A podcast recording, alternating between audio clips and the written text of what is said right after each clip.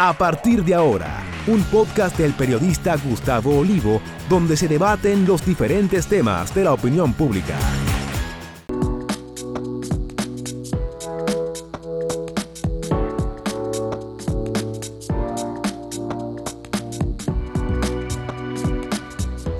Saludos amigas, amigos, ustedes sintonizan Acento TV y este es su espacio a partir de ahora.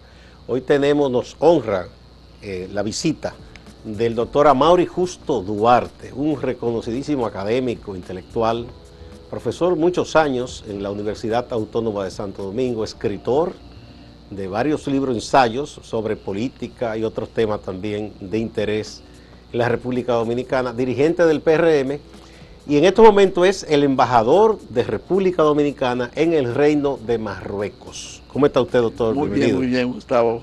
Eh, encantado de estar aquí con ustedes y en este programa y en mi medio digital donde yo escribo también. Así es, usted es una, de nuestras firmas. Bueno, aquí tengo esta especie de cartilla, construyendo el cambio apegado a los principios éticos y justicia social que es de su autoría, de varios ensayos que usted ha ido eh, escribiendo y publicando, aquí están.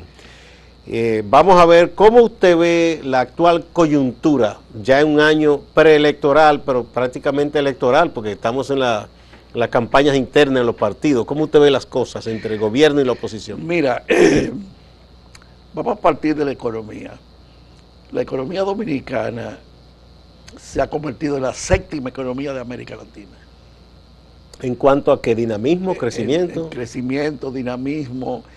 Eh, después de Brasil, Argentina, Chile, naturalmente México. Eh, Panamá. No, estamos por encima de Panamá. Estamos por encima. Eh, sí, y Colombia, no menciona a Venezuela porque Venezuela está en un colapso todavía, va a la República Dominicana. Tanto por el Producto Interno Bruto, como con el desarrollo eh, en múltiples, eh, eh, diríamos, sectores de la economía. Y eso lo ha reconocido los organismos internacionales. Estamos hablando de una economía que cada mes está recibiendo alrededor de 700, 800 millones de dólares en turismo cada mes. Estamos hablando de un, eh, una economía que la manufactura, sobre todo las zonas francas, ha dado un salto gigantesco, un salto gigantesco hasta el punto de que más de alrededor de 300 mil personas eh, trabajan más los que están alrededor de cada una de esas personas que trabajan. Estamos hablando de casi un millón de personas. Que, es decir, los empleos indirectos. Indirectos, claro está. Estamos hablando también de una economía en donde los, los índices macroeconómicos son bastante positivos. Eso no es solamente una, eh, un éxito del gobierno actual, ¿eh? No, eso se viene arrastrando de hace más, alrededor de 20 años. Y ha dado continuidad. naturalmente. Entonces, eh, el gobierno dominicano, la administración actual, que fue al poder, ¿no? alcanzó el poder en medio de una crisis eh, sanitaria sin precedentes en el planeta y en nuestro país, y posteriormente se se agregó la crisis de la guerra de eh, Rusia y Ucrania, ¿no? de la cual podemos hablar más, más adelante. Todo eso fue bastante bien manejado por el gobierno, lo que eh, significó que la mayoría de las encuestas que se han realizado en los últimos meses, inclusive hace algunos días, la más reciente, le dan eh, al, al presidente de la República una holgada mayoría para poder repostularse y ser electo con el apoyo de la mayoría del pueblo dominicano. O sea que la coyuntura eh, política actual es positiva para el gobierno actual. Ahora, hay problemas. Por ejemplo, la inflación, doctor. Bueno, la inflación, primero, la inflación es importada, como tú das. Sí, pero el problema es que el efecto la gente lo siente cuando va al supermercado. Estoy totalmente de acuerdo contigo. Es decir, la gente no le importa que fue que sea la guerra de Ucrania. La, gente lo que le importa es que la habichuela, los plátanos, el arroz están caros. Aunque es bueno reconocer que en los últimos meses ha ido reduciéndose. Poco a poco. Poco a poco. Ahora, yo te preguntaría y le preguntaría a la oposición, si ellos van al poder, ¿van a resolver el problema de la inflación?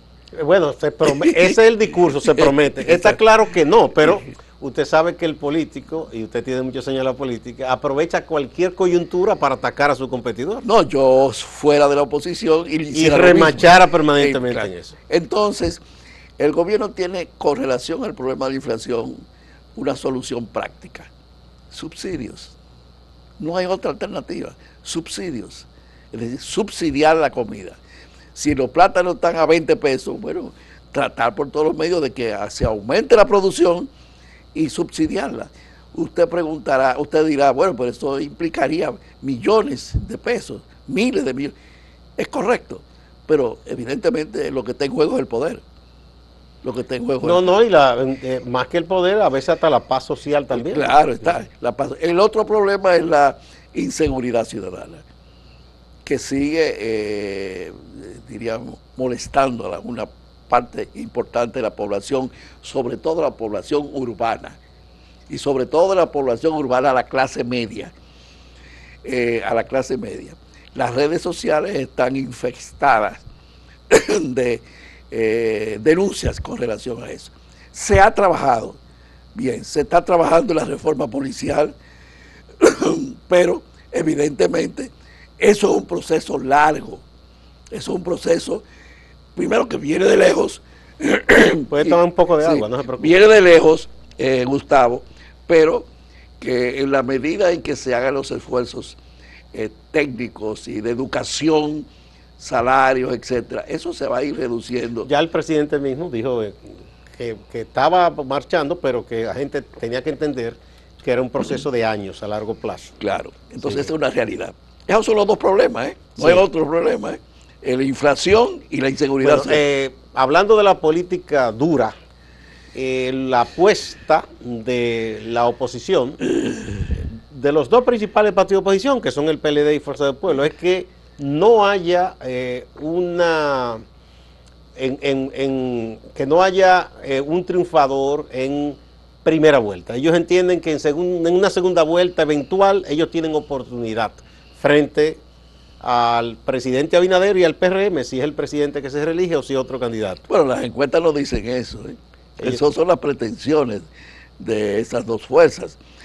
Ahora, yo creo que el PRM debe prepararse para ganar en primera vuelta. Eso es eh, con candidatos transparentes, ¿eh? con candidatos que respondan a las necesidades de la población donde ellos trabajan. Bueno, eso es para, digamos, las congresuales y municipales. Claro, eh, pero van antes. ¿Qué piensa usted de esa decisión de su partido de hacer que sus candidatos, los precandidatos, sean depurados tanto por las autoridades dominicanas como las de Estados Unidos. No estoy de acuerdo. ¿Por qué? Porque eso es involucrar a, una administración, a un país que no tiene nada que ver con eso. No estoy de acuerdo. Sobre todo lo, de Estados Unidos, porque aquí internamente usted está de acuerdo. Que claro, totalmente, totalmente. Pero no me parece que fue una medida eh, eh, prudente, eh, cautelosa. No, no, no, no, no creo. Yo creo que eso no tenía sentido. Se podía hacer inclusive a través de, de, manera muy subreticia. No hay necesidad de hacer eh, un, publicar eso, ni mucho menos y ahora con, las tecnologías se puede hacer una búsqueda de indagación. Claro, es, es, me Pero además que yo creo en estos momentos que Estados Unidos no es el mejor ejemplo. Porque el propio... pero imagínate. Eh, no puede decir usted, pero yo digo que el propio presidente tiene muchísimos problemas, claro, él y su hijo. Y el aspirante que fue presidente, pero ni se diga. Ellos van a enviar los Estados Unidos a la República Dominicana para que nosotros opinemos sobre eso Imagínese usted. o sea que, bueno, me vamos a, una, que fue un error. vamos a una primera pausa, doctor, y volvemos. ¿Cómo no?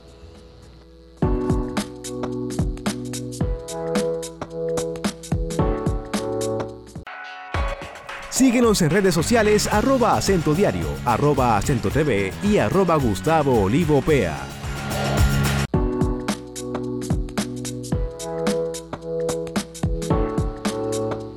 Continuamos con el doctor Amaury Justo Duarte. Bien, eso usted entiende que no habrá problema eh, o, que, o que será relativamente fácil en, el- en la eventual repostulación del presidente que él gane en primera vuelta. Never say, never again. Nunca digas nunca jamás. Es decir, no es fácil. No, Tiene todas las posibilidades y vamos a trabajar en eso, pero hay que trabajar. ¿eh? tiene Hay la que- ventaja objetiva y subjetiva. Claro, nosotros tenemos que resolver muchos problemas internos. Uno de ellos es los eh, centenares de compañeros que están frustrados porque no han conseguido empleo. Eso hay que resolverlo. ¿Cómo lo va a resolver? El gobierno puede resolverlo, pero eh, eso, eh, eso es una demanda que me parece que debe ser subsanada en los próximos meses, antes de las elecciones. Y en segundo lugar, la comunicación. ¿Qué, pasa con la comunicación? No me parece que sea buena. ¿No está el, el gobierno haciendo, eh, eh, eh, digamos, notar o eh, vendiendo un relato que, que- que llegue a la población? Ese es el problema. Es decir, Figueroa es un, un amigo nuestro, excelente. Se refiere a Homero Figueroa. Sí, Homero Figueroa, excelente. Pero me parece que se está dejando solo al presidente, que es un incansable trabajador, pero que quizás no cuenta con los asesores que tengan primero mérito en el partido y experiencia sobre la realidad dominicana, sobre la realidad dominicana. Mira, los otros días el presidente fue a la televisión y habló de algo muy importante. Se refirió a que las pequeñas obras de las comunidades, arreglo de calles, de cunetas, eh, Caminos vecinales. caminos vecinales, un hospital. eh, esas son las cosas importantes que el gobierno, a través de sus medios de comunicación, tiene que resaltar. Cuando él va a, la- a aquella ciudad, aquella eh, comunidad del sur, vengan a ver, que se llama, vengan a ver, oye el nombre, vengan a ver, y le resuelve un pequeño problema a esa comunidad. Pero la gente de Higüey no sabe eso. La gente de la capital no sabe eso. Por ejemplo, la cañada de Guaymi- Guajimía, Guajimía. un tremendo éxito, pero no ha habido la propaganda a través de los medios de comunicación para, eh, diríamos, eh, que eso sirva de ejemplo de que las cosas se están haciendo diferente a los anteriores ¿Y gobiernos. cómo usted ve ya no la parte, digamos, de la administración pública, del PRM? Eh, porque la oposición es muy activa. El Fuerza del Pueblo, eh, uno recibe, los que estamos en los medios, permanentemente información, declaraciones de todo lo que hacen. Si van a hacer un meeting, comienzan con notas previas. Durante el meeting van enviando cosas eh, en las redes sociales, por WhatsApp, video, y cuando termina también dos y tres notas. Igual lo hace el PLD, pero el PRM a veces hace mítines y cosas y apenas tiene uno que pedir que alguien diga algo porque es una comunicación del partido que no se siente. Mira, el PRM es eh, un vástago del PRD, Sí, con pero, sus virtudes y sus defectos. Pero el PRD en su momento era un partido muy activo. Sí, pero siempre tuvo problemas de comunicación. Yo te lo digo porque yo fui relacionador público de Peña Gómez durante mucho tiempo. Eh, el PRM, el PRD, eh, son dos vasos, uno lleno de agua, que era el PRD, y otro vacío, que era el PRM. Hubo un trasvase. El 90% de los PRDistas pasaron al PRM, pero pasaron con dos cosas. con virtudes y sus defectos. Y uno de sus defectos es esa, la comunicación. Yo creo que es un problema que el PRM tiene que resolver lo más rápidamente posible. Una buena comunicación del partido, del partido. Por ejemplo, los funcionarios, los funcionarios. Eh, recuérdate la expresión de Balaguer. ¿Tú sabes quién es Mundito? Dale un carguito. Pero una cosa que yo recuerdo que el doctor Peñago me la trabajó mucho con ustedes cuando estaba en el PRD. Igual lo había hecho don Juan con el PLD. De tener en los partidos esa especie de gabinete. De la sombra. y de contestación. Claro, En el caso de la oposición, cuando hay cualquier eh, eh, decisión de gobierno en una política pública, regularmente esas secretarías de los partidos responden, contestan. Claro, claro, claro. Pero igual la del partido de gobierno debería reaccionar apoyando lo que hace su gobierno. Pero uno no lo siente. Porque usted me hablaba de esas obras o cosas que se han logrado en la economía. ¿Dónde está la Secretaría de Asuntos Económicos del PRM? Que, que esas cosas la resalte, la fortalezca, no se ve. Eso precisamente, este, ese, ese este esfuerzo que usted ha hecho aquí. Ese es un esfuerzo. ¿Qué pasa? ¿Qué hice yo? El discurso del 27 de febrero lo desmenucé, ¿no? Como una mazorca de maíz. Y demostré que el, el balance de los dos y medio años del gobierno ha sido positivo. Ha sido positivo. Eh, pero e, eso era una labor excelente que debió hacer el PRM. como partido. Bueno, usted es PRMista. Está bien, pero eso, eso lo debió hacer el, el, PRM y no yo. Sí, que cada, que cada, como yo le digo, cada secretaría correspondiente a un área de gobierno claro, claro, hiciera esa labor. Entonces, a eso es que nos referimos cuando yo le digo que falta un, diríamos, una actitud de comunicación que responda a las necesidades actuales. Y sobre todo, el problema del salto tecnológico. Cuando yo me refiero al salto tecnológico, me refiero a que el partido tiene que insertarse en las nuevas formas y procedimientos de llegar a la población. Y una de las formas es las redes sociales, tú lo sabes. Todos los canales y eh, vehículos que hay. Eh, es decir, ya no basta hoy día que alguien gane unas elecciones, no es que ya se va, va a descansar de la comunicación, al contrario se lo comen vivo si se queda callado. Entonces esa es la, realidad, esos son los defectos. Me parece que pueden ser superados eh, con un esfuerzo colectivo. Yo me inclinaría porque la corriente unitaria, tú te recuerdas que formó Milagros cuando se enfrentó a Miguel Vargas Maldonado, ¿no? Bueno, la gente, todos estábamos, el Luis, el papá de Luis, estábamos con Milagros. Pero cuando uno iba a la gente del pueblo a buscar el voto de Milagro contra Miguel Vargas Maldonado, la gente del pueblo nos decía, mira, Milagro es mejor candidata, pero no tiene dinero. Oye, esa vaina.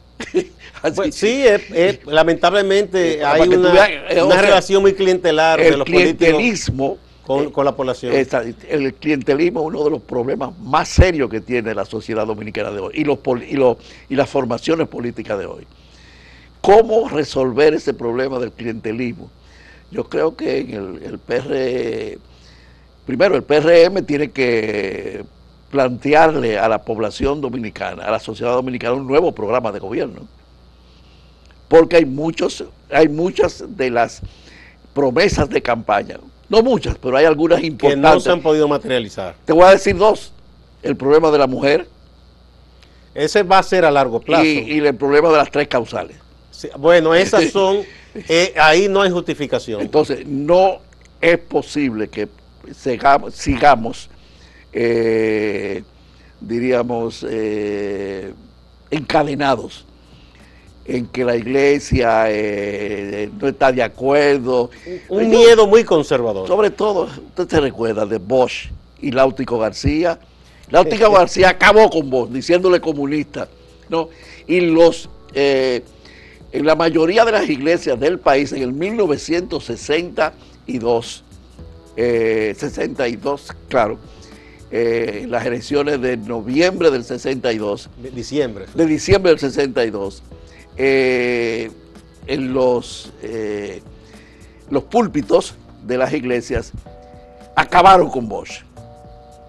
¿Qué pasó? Bosch ganó con un 56%. Ganó.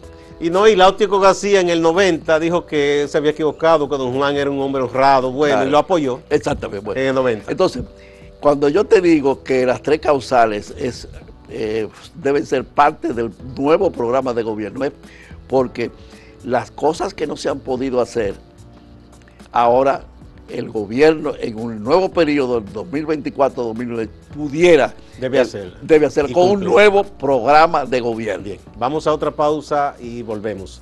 Para que también tratemos otro tema, que es el que le ha traído a usted desde el Reino de Marruecos como embajador dominicano al país, para una actividad muy importante. Gracias.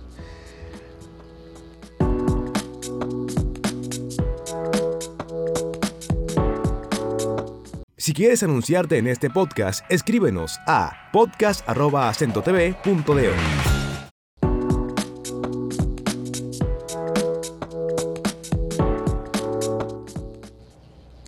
Continuamos con el doctor Amaury Justo Duarte, que es el embajador de la República Dominicana ante el Reino de Marruecos. A propósito de Marruecos, República Dominicana, hay una actividad muy importante, ¿verdad?, que le está dando aliento nuestro embajador en Marruecos, que es eh, una- un, acontecimiento en el mundo del golf, que sabemos que es un deporte vinculado a la actividad turística. Vamos a ver este video.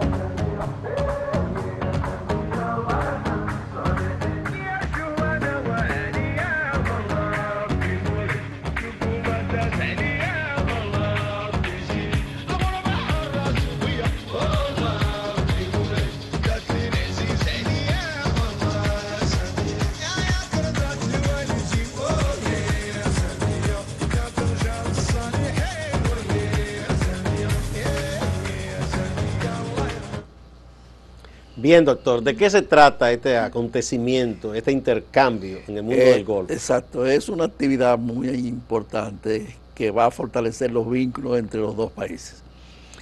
Empresarios marroquíes y empresarios dominicanos se van a trasladar acá. Ah, los marroquíes vienen en octubre y los eh, dominicanos empresarios van en septiembre a Marruecos. Eh, detrás del golf hay un intercambio de, de las identidades de cada uno de esos países.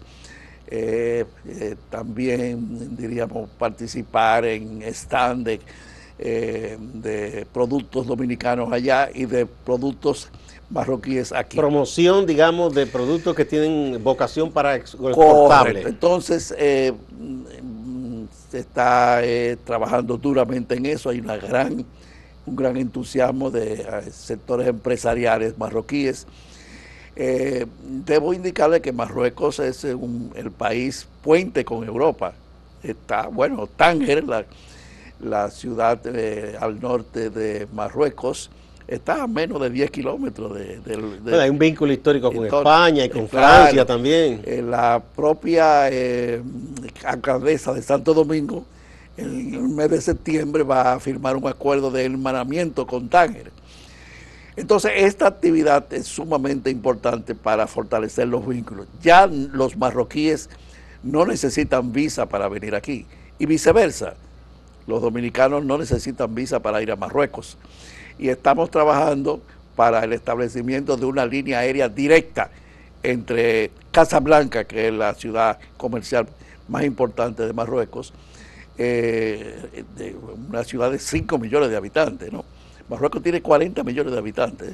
eh, y eh, para que ah, quizás antes de diciembre podamos, diríamos, inaugurar una línea aérea directa entre Marruecos y Santo Domingo, que sería un hito histórico, porque sería el puente de la República Dominicana con África, con África. Porque nosotros para ir a Marruecos tenemos que pasar o por eh, los Estados Unidos, New York o por España. Entonces, yo estoy recibiendo como embajador centenares y centenares de dominicanos eh, mensualmente, pasando vacaciones en esa ciudad maravillosa que se llama Marrakech. Eh, y muchos marroquíes pernoctan en la República Dominicana. Inclusive el rey Mohamed VI eh, vino aquí a la República Dominicana y la familia del rey pernocta en casa, casa de Cambo. Es decir, que todas las condiciones están dadas para que los lazos culturales y económicos con el Reino de Marruecos se vigoricen. Y esta actividad forma parte de esa eh, eh, política del gobierno dominicano, ¿no? a través del Ministerio de Relaciones Exteriores, de ampliar nuestras relaciones con Marruecos. Nosotros tenemos relaciones diplomáticas con Marruecos desde el 1960, o decir, fíjate bien, antes del colapso de la tiranía trujillista. Pero las embajadas respectivas se eh, establecieron en el 2010 durante el gobierno de Leonel Fernández. Ya Hipólito Mejía fue a Marruecos y fue condecorado por el rey. Y Leonel Fernández fue también a Marruecos. El, canciller eh, Carlos Morales Trondoso estuvo en Marruecos también y Miguel Vargas Maldonado también estuvo en Marruecos. Fue canciller. Es decir, que todas las condiciones están dadas para el fortalecimiento cultural y económico. ¿Qué, ¿Qué les atrae a los marroquíes de República Dominicana? Punta Cana. Punta Cana, o sea, el turismo. ¿verdad? Cuando se habla de, de, la República Dominicana, ellos dicen Punta Cana, Punta Cana, Punta Cana. Eh, para ellos es un paraíso. ¿eh? Sí. Para ellos, eh, inclusive el golf, en la actividad del golf se va a celebrar. ¿Esta actividad es una actividad, digamos, eh. cerrada o cualquier persona particular que tenga interés puede averiguar y tratar de participar? Sí, sí, sí, sí, claro, y puede integrarse a la delegación no hay ningún problema. ¿Y cómo, cómo, se, cómo se informa? Hay un señor que se llama Félix Olivo. Sí, que tiene el nombre de un hermano mío, pero no, es mi hermano. Exacto.